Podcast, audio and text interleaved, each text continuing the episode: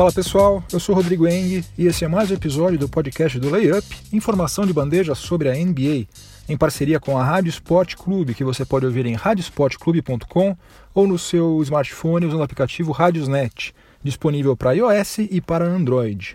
Esse é o episódio número 79 do podcast do Layup e vamos agora para a nossa pauta aqui, para os assuntos que serão abordados nessa edição. É, no primeiro período, eu vou falar sobre a série entre Boston Celtics e Cleveland Cavaliers. Boston Celtics largou na frente, vencendo o, o Cavs e fazendo algo que parecia ser impossível nesses playoffs até então, né? Porque eles conseguiram parar LeBron James. No segundo período, eu vou falar sobre a demissão do Dwayne Casey, que era técnico do Toronto Raptors, e ele tinha feito a melhor campanha na história da franquia na fase regular, só que o Toronto Raptors foi varrido pela segunda vez consecutiva pelo Cavs, e daí o general manager Masai Ujiri resolveu mandar o Dwayne Casey passear. Agora a franquia canadense está atrás de um novo técnico. No intervalo, a nossa máquina do tempo vai retornar até o dia 12 de maio de 1985, quando foi realizado o primeiro sorteio do draft na história da NBA e certamente o mais polêmico de todos, né? Foi aquele lá em que o New York Knicks ficou com a primeira escolha e a usou depois, posteriormente, para selecionar o Patrick Ewing.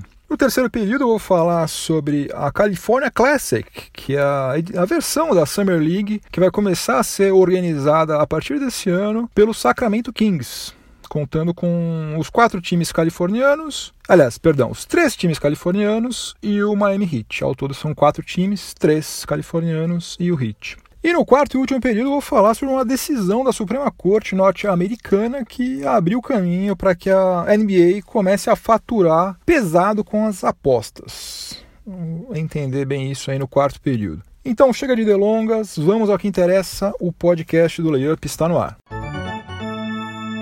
Foi só uma partida, né? Pode ser que na próxima a história seja completamente diferente, mas a verdade é que o Boston Celtics atropelou o, o Cleveland Cavaliers no jogo 1 das finais da Conferência Leste, né? Ganhou por 25 pontos de diferença, teve domínio absoluto desde o primeiro período, e o LeBron James, né, que vinha com média de 34,3 pontos e aproveitamento de 55,3% nos arremessos de quadra nas 11 primeiras partidas que ele tinha feito é, 7 contra o Pacers e 4 contra o Toronto Raptors, ele só conseguiu marcar 15 pontos e ele teve aproveitamento de 31,3% nos arremessos de quadra nesse jogo 1 contra o Celtics.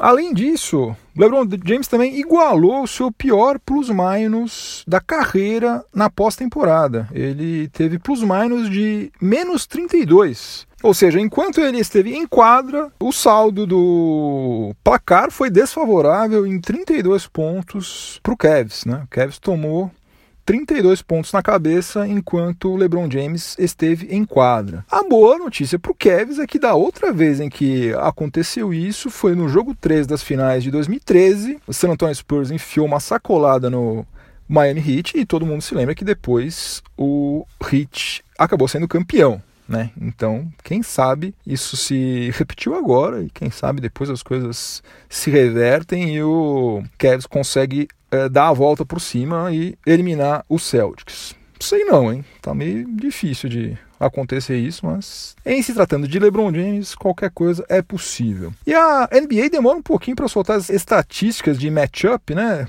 após as partidas e não deu para eu incluir na matéria que eu coloquei lá no layup.com.br depois desse jogo 1. Mas eu estava conferindo e as estatísticas oficiais da NBA que dizem, dizem respeito a esse matchup entre LeBron James e o Marcus Morris são ainda mais desfavoráveis para o LeBron James do que as que eu tinha lido na ESPN. É, vale a pena a gente dar uma atenção para isso aqui, porque é um negócio realmente raro, hein? Olha só. O Marcus Morris foi o defensor primário do LeBron James em 39 posses de bola do Cavs, ou seja, foi disparado o jogador que mais marcou o LeBron nesse jogo 1. E nessas 39 posses de bola, o LeBron só conseguiu converter 3 arremessos de quadra em 10 tentativas. Ele marcou apenas 8 pontos. Isso tudo, gente, enquanto ele estava sendo marcado pelo Marcus Morris. Né? Fez 5 assistências e cometeu 4 turnovers. E volta e meia alguém diz que o Kawhi Leonard é, anulou o LeBron James naquelas finais lá de 2014. E eu sou sempre o chato que lembra que LeBron James teve média de mais de 28 pontos e aproveitamento acima de 50% nos arremessos de quadra naquela série, né? E em nenhum dos sete jogos ele marcou menos do que 22 pontos. O meu conceito de anular alguém não é bem esse, né? Tá mais próximo do que o Marcus Morris fez nesse jogo 1 agora. A questão é saber se isso vai se repetir em alguma medida, né? não exatamente dessa forma, mas em alguma maneira né? nas outras partidas, né? ou se foi somente um fenômeno isolado, né? realmente uma coisa bastante rara. Só que o passeio do Celtics foi tão grande que eu não sei não, mas eu acho que mesmo que o LeBron James tivesse marcado 40 pontos, eu acho que provavelmente o Cavs teria perdido do mesmo jeito, porque o Celtics fez o que quis dentro do garrafão do Cavs, fez o que quis, entrava lá a hora que queria, abria a geladeira, pegava água, pegava cerveja, fazia uma festa lá, não teve problema nenhum. Marcou absurdamente bem, o perímetro, né? O Cavs, nossa, teve míseros 15,4% de aproveitamento nos chutes de três pontos, né? Foi uma coisa ridícula. Aliás, dois jogadores do, do Cavs que têm servido quase que só para matar bola de três pontos foram uma inutilidade total, né? É, o J.R. Smith marcou quatro pontos em 28 minutos de quadra e o Kyle Korver marcou cinco pontos em 23 minutos. Outra coisa que também é de dar medo, né, foi a atuação do George Hill, né, armador titular do Cavs e tal, que ele não fez uma assistência sequer na partida inteira, ele não pegou um rebote, ele não roubou uma bola, ele não fez nada em 28 minutos. O cara não fez nada. Ele marcou cinco pontos e fez.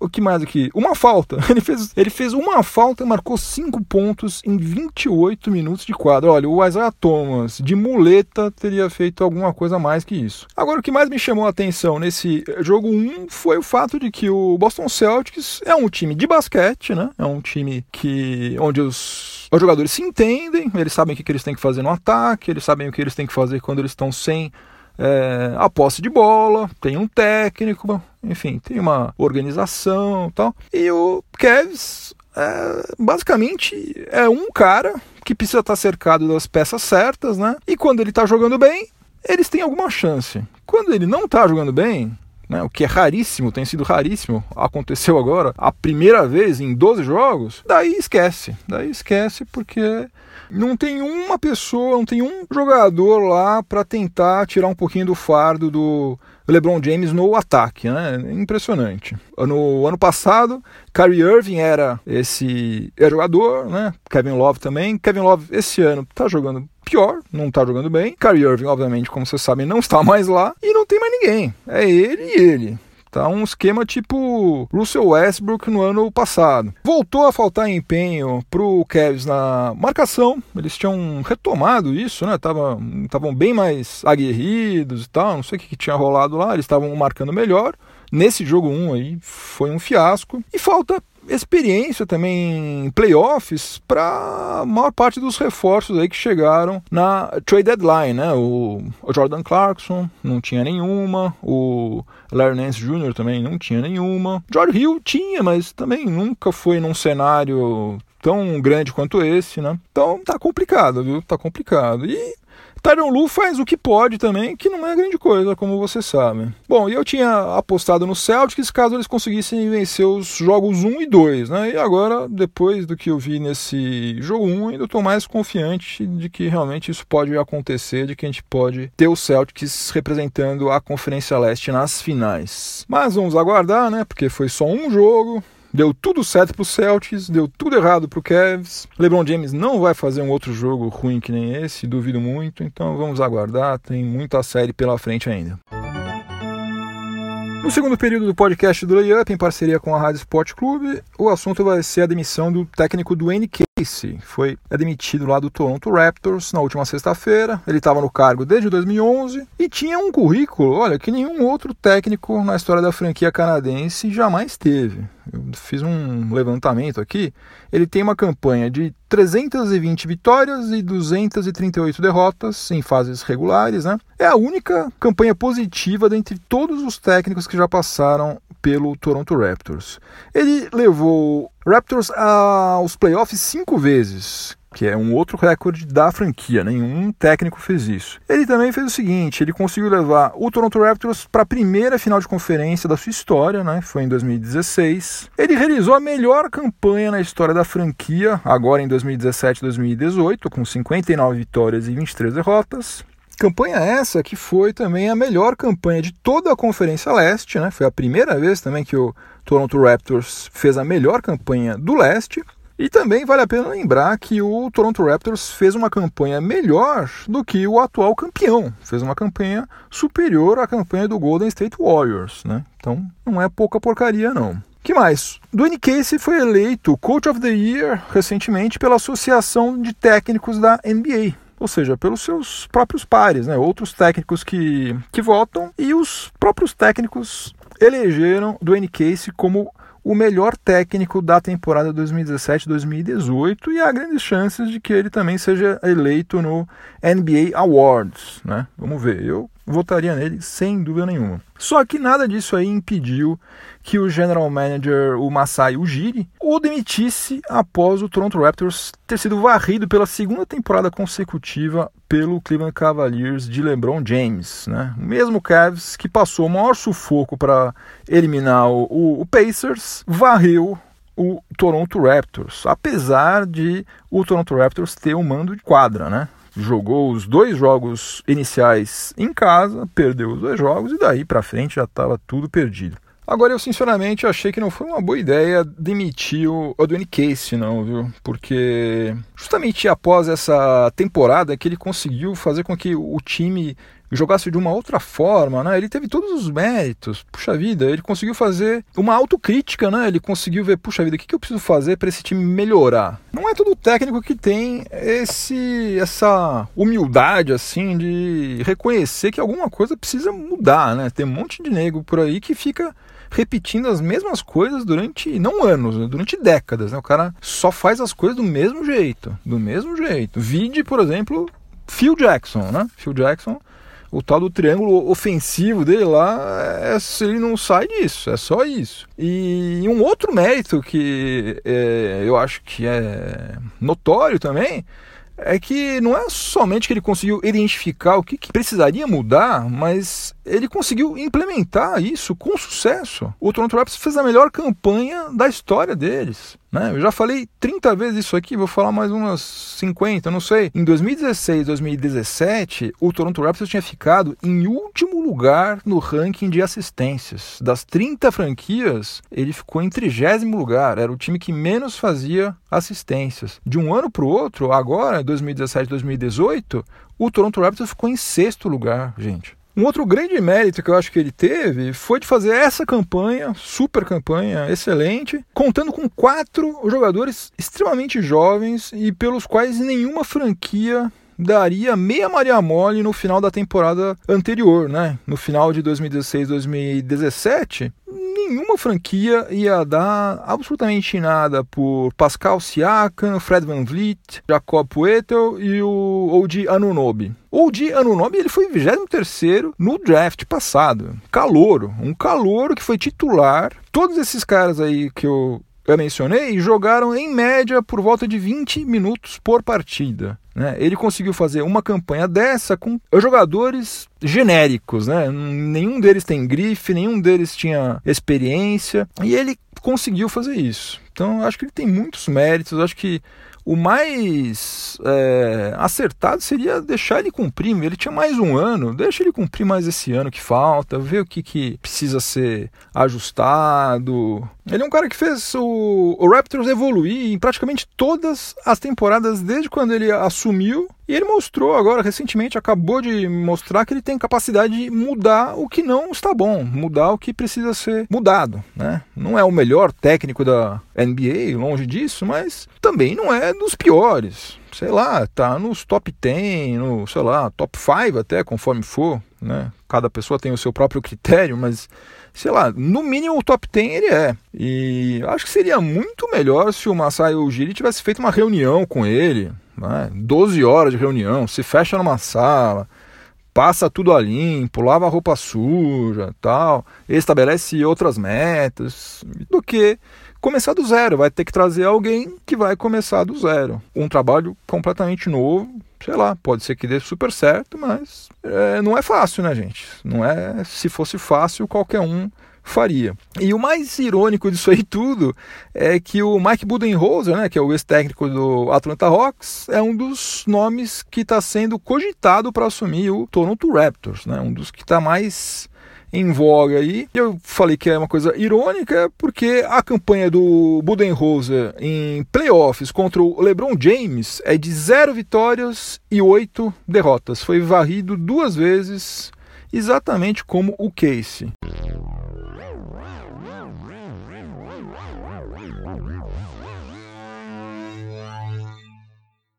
Chegamos ao intervalo do podcast do Layup em parceria com a Rádio Sport Clube. Como vocês sabem, no intervalo a gente pega a nossa máquina do tempo e dá uma viajada até o passado, até uma data importante na história da NBA. E dessa vez nós vamos viajar até o dia 12 de maio de 1985, quando aconteceu o primeiro sorteio do draft na história da NBA. Até 1984, o sistema era bem diferente do atual. Né? A equipe com a pior campanha do leste e a equipe com a pior campanha no oeste disputavam no cara ou coroa quem ia ficar com a primeira escolha. Quem perdesse ficava automaticamente com a segunda escolha e depois seguia-se a ordem das campanhas para definir quem ia ficando com a terceira, quarta, quinta, etc. Ou seja, o tanque, né, que é aquela estratégia de você fazer uma péssima campanha propositalmente, era um ótimo negócio naquela época, porque se você tivesse uma das duas piores campanhas, inevitavelmente você ia ficar, na pior das hipóteses, com a segunda escolha. E daí, aproveitando-se disso, né, eram as regras. Então, seguindo as regras, o Houston Rockets mergulhou de cabeça no tanque em duas temporadas seguidas. Em 1982 e 83, o Houston Rockets fez a pior campanha da sua história, teve 14 vitórias e 68 derrotas, e em 1983 84, deu um jeito de ficar com a pior campanha da Conferência Oeste. Ele venceu somente três dos seus últimos 17 jogos. Um tanque enlascado, né, que rendeu para eles em 1983 o Ralph Sampson e em 1984 o Hakim Olajuwon. Aí a NBA, obviamente, não gostou de nada disso né, e acabou mudando as regras a partir de 1985, eles mudaram o sistema e daí ficou da seguinte maneira: a NBA contava com 23 franquias. Então, as sete que não estavam nos playoffs participaram do primeiro sorteio da ordem do draft. E como que eles fizeram isso? O logo de cada uma dessas sete franquias foi colocado dentro de um envelope, né? Aliás, de um não, de vários envelopes, de sete envelopes, cada um dentro de um, obviamente.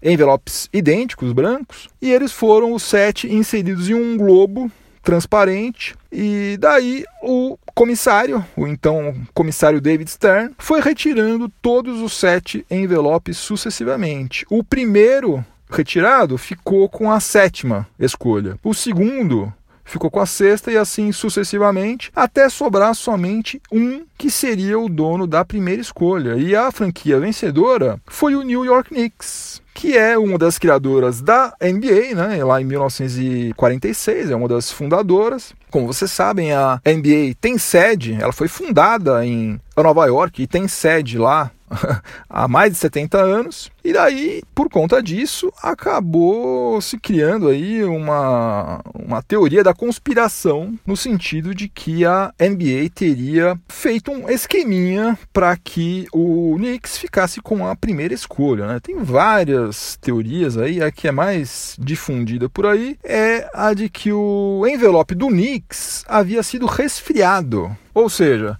o envelope do Knicks teria sido resfriado, teria sido colocado, sei lá, numa geladeira, num freezer, sei lá. Ele estava com uma temperatura diferente da dos outros seis envelopes. E daí o David Stern ia colocando lá a mão, ele sentia, bom, esse aqui está com a temperatura normal, então eu posso pegar. Obviamente isso é tudo teoria, não tem nenhuma prova disso, é tudo é, especulação. Mas o fato é que o Knicks acabou ficando com a primeira escolha e a usou para selecionar o Patrick Ewing, né, que era uma barbada daquela classe lá de 1985 Ewing tinha sido campeão universitário por Georgetown em 1984, tinha sido medalha de ouro nas Olimpíadas de Los Angeles, também em 84, era um baita pivô, era um cara dominante pra caramba. Foi um dos melhores pivôs de todos os tempos, sem dúvida nenhuma, apesar de não ter sido campeão, mas cara fora de série, é um dos maiores ídolos na história do Knicks, né? Teve a sua camisa 33 aposentada, é, Hall da Fama, um cara sensacional. Mas até hoje, principalmente os rivais, né? Os rivais do Knicks, levantam essa história de que o sorteio que deu Patrick Ewing para o Knicks foi um sorteio fajutado.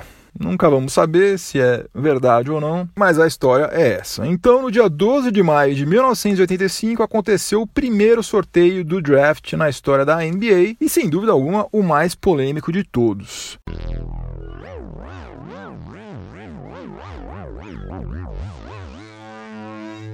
De volta aos dias atuais para a gente começar o terceiro período do podcast do Layup em parceria com a Rádio Sport Clube e o assunto agora vai ser a Summer League. É, se você não sabe o que é a Summer League, eu explico rapidinho. Há muitos anos são organizados torneios é, durante a off-season para testar basicamente três tipos de jogadores. Os que foram calouros na temporada imediatamente anterior, e na maioria dos casos, aqueles que não tiveram muitos minutos em quadra, né, que não tiveram muitas oportunidades, os calouros também, né, os que acabaram de entrar na NBA e qualquer outro jogador que esteja é, tentando arranjar um lugarzinho, um contratinho na liga, né? Daí você pode incluir jogadores da liga de desenvolvimento, estrangeiros, enfim. São torneios curtinhos, é, levam dias, né? no máximo uma semana, uma semana e meia, e o que menos importa é saber quem que vai ser o campeão. Né? O que interessa, na verdade, é analisar o desempenho desses jogadores aí para saber em quais desses aí talvez valha a pena dar alguma oportunidade nos times principais. Né? E eventualmente, é, vamos supor, algum jovem defende na Summer League, vou, sei lá, vou chutar aqui o Atlanta Hawks. E vamos supor que o, o Hawks não queira ficar com ele. Não quer e tal, apesar dele ter ido relativamente bem, o Hawks não quis aproveitá-lo.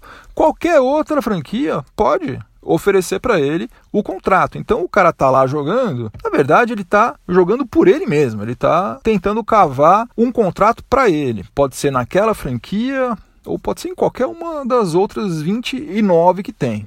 Durante anos, a Summer League da NBA teve edições em três cidades, né? em Las Vegas, que é a principal de todas, em Salt Lake City e em Orlando. Aí, em 2017, o Utah Jazz e o Orlando Magic anunciaram que deixariam de organizar as suas respectivas Summer Leagues e que passariam a participar da Summer League de Las Vegas, né? Que com isso aí ganhou ainda mais relevância do que já tinha, né? Já era a maior de todas e agora está mais forte do que nunca. Mas hoje o Sacramento Kings anunciou oficialmente que a partir de 2018 vai passar a organizar a California Classic, ou seja, a sua própria Summer League, da qual vão participar quatro franquias. Os três times californianos, Sacramento Kings, Los Angeles Lakers e Los Angeles Clippers, mais o Miami Heat. E a California Classic vai ser antes da Summer League de, de Vegas. Agora a gente só tem essas duas, só tem Vegas e California Classic. E nesse ano vai ser nos dias 2, 3 e 5 de julho lá no Golden One Center, que é a casa do Sacramento Kings. Então vamos ver, vamos ver se pega, né? Esse está sendo primeiro ano. E lembrando que nada impede que alguma franquia participe das duas Summer Leagues, né? Pode ir para California Classic primeiro e depois ir para Vegas, né? Não tem nenhum problema, pode participar de ambas. Até pode, se quiser, montar dois times. Leva um time para uma, outro time para outro, enfim. Cada um faz o que bem entender. No quarto e último período do podcast do Layup, em parceria com a Rádio Sport Clube, o podcast do Layup vai ficar meio jurídico aqui. Né? O negócio, vai, nós vamos começar a falar sobre o sistema jurídico norte-americano aqui. Prepare-se, segure-se na sua cadeira aí, porque o negócio vai ficar complicado. Olha só, numa decisão por 7 a 2, a Suprema Corte norte-americana resolveu que uma lei promulgada em 1992 é inconstitucional. E que lei que é essa? É uma lei que previa que apostar em partidas esportivas, sejam elas profissionais ou amadoras, era proibido, era ilegal, era contra a lei. Você não podia fazer nenhum tipo de aposta que tivesse por objeto a prática desportiva. E agora, com essa a decisão da Suprema Corte, ficou decidido que essa lei é inconstitucional.